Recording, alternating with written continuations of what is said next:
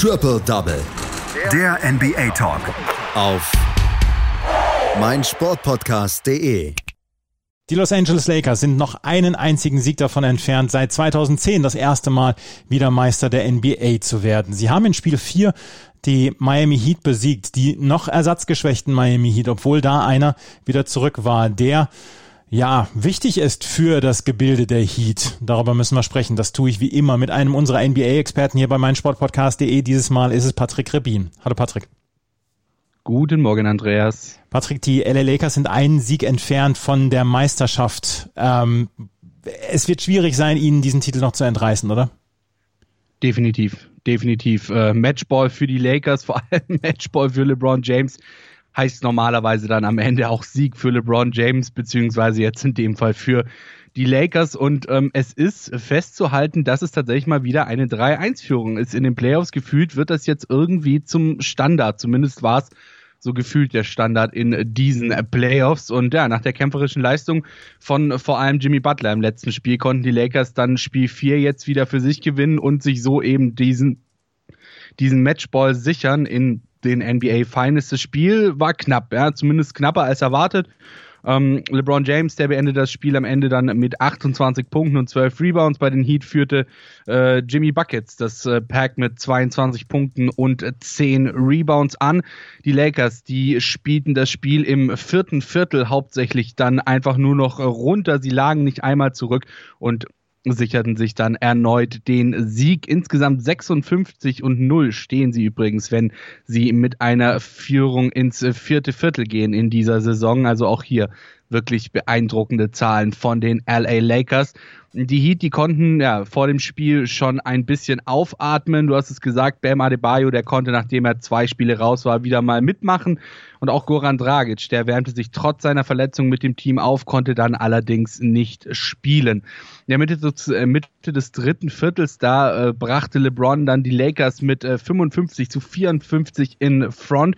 Und ab da wurde es dann doch relativ einseitig auf dem Parkett. Die Heat, äh, die ließen zwar die Lakers nicht ausbrechen, also ähm, ließen ihnen da nicht die Chance zu, äh, sich abzusetzen von den Heat, aber sie konnten sie eben auch nur verfolgen und letzten Endes dann keine Nadelstiche setzen, die ihnen die Führung gebracht hätten. Exemplarisch dazu äh, ein, zwei Szenen vom Ende des dritten Viertels. Da kamen die Heat nämlich äh, bis auf einen Punkt an die Lakers ran, nach einem 6-0-Run, aber die Lakers, die ließen sich nicht ausspielen. Und kurz darauf verwandelte Tyler Harrow dann einen äh, Dreier, auch wieder äh, auf einen Punkt ran, aber in der nächsten Possession der Lakers, da faulte Miami dann Markeith Morris für drei Freiwürfe, die er natürlich sicher verwandelte. Und so lief das dann eigentlich ab ja, Anfang, Mitte des dritten Viertels bis zum Ende durch am Ende waren es dann ja im Grunde genommen einfache Fehler, die den Heat dann den Sieg kosteten. Ein nicht getroffener Dreier von Butler zum Beispiel, eine Shotclock Violation und halt eben dumme Fouls wie dem an Markeith Morris, äh, die die Lakers dann an die Linie schicken und ihnen so leichte Punkte ermöglichten. Ja, von den 35 Mal, in denen eine Serie in den Finals 3 und 1 stand, gewann 34 Mal das führende Team, lediglich äh, LeBron James. Der schaffte es einmal 2016 mit den Cleveland Cavaliers ein 1 zu 3 in einen Sieg umzuwandeln, damals gegen die Golden State Warriors.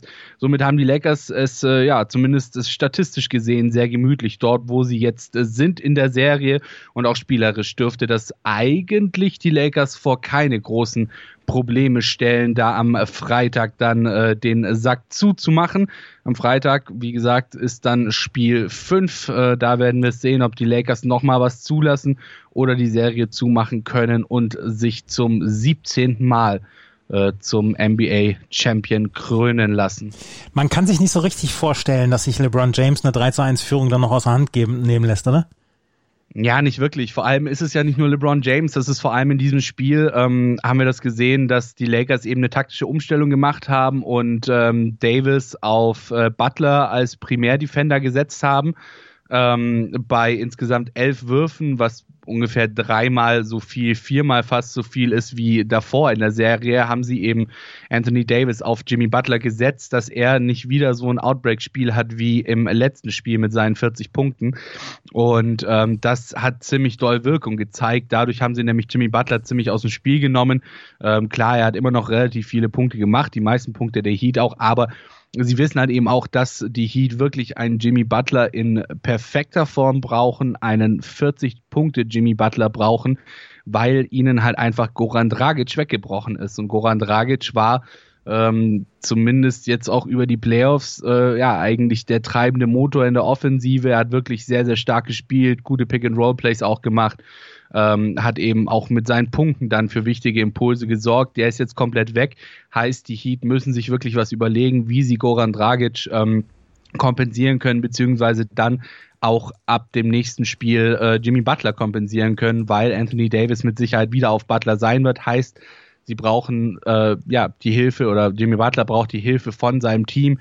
Die anderen müssen mehr scoren, als sie es getan haben. Ja, wie gesagt, so Jay Crowder zum Beispiel, Starter, äh, unter zehn Punkte geblieben in dem Spiel. Das kannst du dir einfach dann in so einem Spiel gegen die Heat, äh, gegen die Lakers in den Finals ohne deinen Topscorer äh, kannst du dir sowas nicht erlauben. Äh, insofern müssen sie halt gucken, entweder sie verteilen die Schützen so, dass sich die Lakers bzw. Davis auch auf andere Spieler konzentrieren muss. Oder sie verteilen die Schützen eben so, dass sie treffen, ja, und äh, deswegen, ja, wie ich sage jetzt mal, äh, Jimmy Butler da so ein bisschen egal machen, ja, wenn er halt eben rausgenommen ist von Anthony Davis. Goran Dragic könnte da helfen, ne?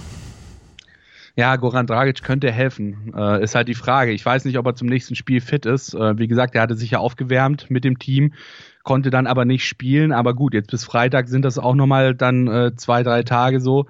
Äh, vielleicht kann er bis dahin dann zumindest von der Bank kommend wieder ein paar Minuten sehen. Das wäre natürlich auf jeden Fall eine große Hilfe für die Heat. Ähm, zumal auch Bam Adebayo jetzt von seiner Verletzung nicht ganz so gut zurückgekommen ist, wie er ähm, die NBA sozusagen in die Verletzung verlassen hat. Ähm, also da ist auch auf jeden Fall nochmal Luft nach oben bei, bei Bam Adebayo. Und wie gesagt, Goran Dragic merkt man einfach, dass er den Heat fehlt. Und das finde ich ist auch tatsächlich ziemlich schade, weil ich bin mir relativ sicher, dass wenn die Heat, äh, ich sage jetzt mal, da in voller Stärke gegen die Lakers aufgelaufen wären, dann hätte das wirklich eine spannende Serie werden können. Ich bin auch tatsächlich ein bisschen traurig, dass äh, Goran Dragic sich verletzt hat, dass sich auch Bam Adebayo verletzt hat. Wenn beide Teams auf Augenhöhe gewesen wären, was das Personal angeht, dann hätte das eine faszinierende Serie werden können. Und letzte Nacht war es ja auch insgesamt ein gutes Spiel, weil es war defense-orientiert. Äh, beide haben sich nichts geschenkt und man hat dann diese taktischen Kniffe, was du gesagt hast, gesehen, dass man Anthony Davis auf Jimmy Butler gesetzt hat als Defender. Das war ja insgesamt sehr schön anzuschauen. Das Problem ist, wahrscheinlich ist es in fünf Spielen vorbei und das ist halt schade. Extrem, vor allem, weil wie gesagt, den Heat halt einfach durch den Wegfall von Dragic, durch die Verletzung von Dragic die offensive Power fehlt. Ähm, und sie halt, ja, im Grunde genommen haben wir jetzt bei den Heat das, was ich persönlich auch hier an der Stelle schon die ganze Saison vor allem auch Teams wie den Milwaukee Bucks angekreidet habe, ja, dass sie halt wirklich auf einen Spieler setzen wie oder setzen müssen wie Janis, ja, und so ist es jetzt halt eben hier auch bei den Miami Heat, die halt jetzt auf Jimmy Butler setzen müssen, weil ihr anderer Superscorer nämlich hier weg ist äh, und sie sich halt eben auch in den Finals, sorry, aber ja, er hat zwar eine verdammt gute Saison gespielt, Tyler Hero, ähm, aber du kannst dich halt in den Finals, kannst dich nicht auf so einen jungen Spieler verlassen, ja. ja. Ähm, genauso wenig auf Duncan Robinson, ja, der ja auch zum Beispiel gegen die Celtics wirklich gut auch von draußen getroffen hat. Aber die Finals sind halt dann auch nochmal eine andere Hausnummer, vor allem wenn du halt eben unter Zugzwang bist und du weißt, du musst, ja, weil von der Bank kommt halt nichts anderes nach. So, und das ist halt eben für so junge Spieler, für unerfahrene Spieler ist das wirklich dann nochmal eine ganz andere Geschichte, wie wenn sie eben frei aufspielen können, weil sie genau wissen, hey, wenn es heute mal nicht klappt, gut, ich bin jung, ich kann das damit entschuldigen und der Coach bringt dann eben Goran Dragic wieder von der Bank so. Die Miami Heat müssen sich dringend was einfallen lassen, um diese Serie vielleicht dann tatsächlich nochmal zu verlängern und die LA Lakers können in Spiel 5 das Ganze schon wieder zumachen. Ähm, wir werden dann nochmal ein Fazit drüber ziehen über die gesamte Serie beziehungsweise über die gesamte Bubble, aber wenn du jetzt vor Spiel 5 nochmal ein ganz kurzes Fazit ziehen wollen würdest, wieso die Bubble funktioniert hat, wie würde dein Fazit, wie würde deine Schulnote ausfallen für das, was wir in der Bubble jetzt gesehen haben? Also meine Schulnote muss ich tatsächlich sagen, wäre eine Eins, was wir, was, was die Bubble an sich angeht ähm, weil das Konzept wirklich verdammt gut war, auch super durchdacht war, eben auch durch, äh, durch dieses Ganze, sobald ein Spieler die Bubble verlässt, was wir ja auch eben hatten, wie gesagt, Lou Williams mit seinem Herrenclub-Besuch äh, und so weiter und so fort, ähm, dass die Spieler dann halt eben wirklich sofort raus sind, sofort in Quarantäne geschickt werden. Ähm, wir haben keinen einzigen Covid-Fall jetzt während der Bubble gehabt. So, ähm, wenn du dir Baseball, die MLB anguckst, wenn du dir Football, die NFL anguckst, ähm, wo jetzt gerade in der NFL sehr, sehr viel auch mit, mit äh, Corona-Fällen eben passiert, ähm, ist das wirklich, wirklich verdammt gut gewesen, was die NBA da gemacht hat, was sie sich da überlegt haben.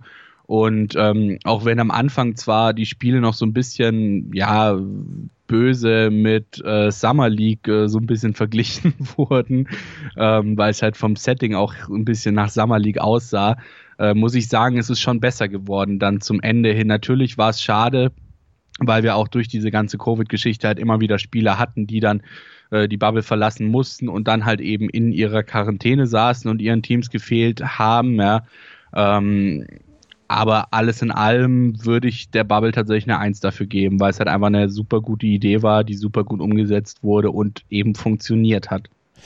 Absolut. Ich glaube, da ähm, gibt es keine zwei Meinungen. Die Bubble in der NBA hat funktioniert und ich glaube auch, dass die beiden Teams, jetzt die Miami Heat und die Los Angeles Lakers, irgendwann froh sein werden, wenn sie dann auch wieder aus der Bubble raus dürfen und dann ähm, ja endlich wieder ganz normales Leben ähm, leben können. Aber wir müssen sagen, es hat funktioniert. Spiel 5 steht aber noch an, vielleicht steht, steht auch noch ein Spiel 6 oder Spiel 7 an. Wir wissen es zu diesem Zeitpunkt noch nicht. Aber die ähm, Bubble bzw. die NBA steht kurz vor dem Ende ihrer Saison. Spiel 4 haben die LA Lakers gewonnen. Das war Patrick Rebin mit seinen Einschätzungen zu diesem Spiel 4. Den Lakers fehlt nur noch ein einziger Sieg. Danke, Patrick. Sehr gerne. Triple Double. Der NBA Talk. Auf meinsportpodcast.de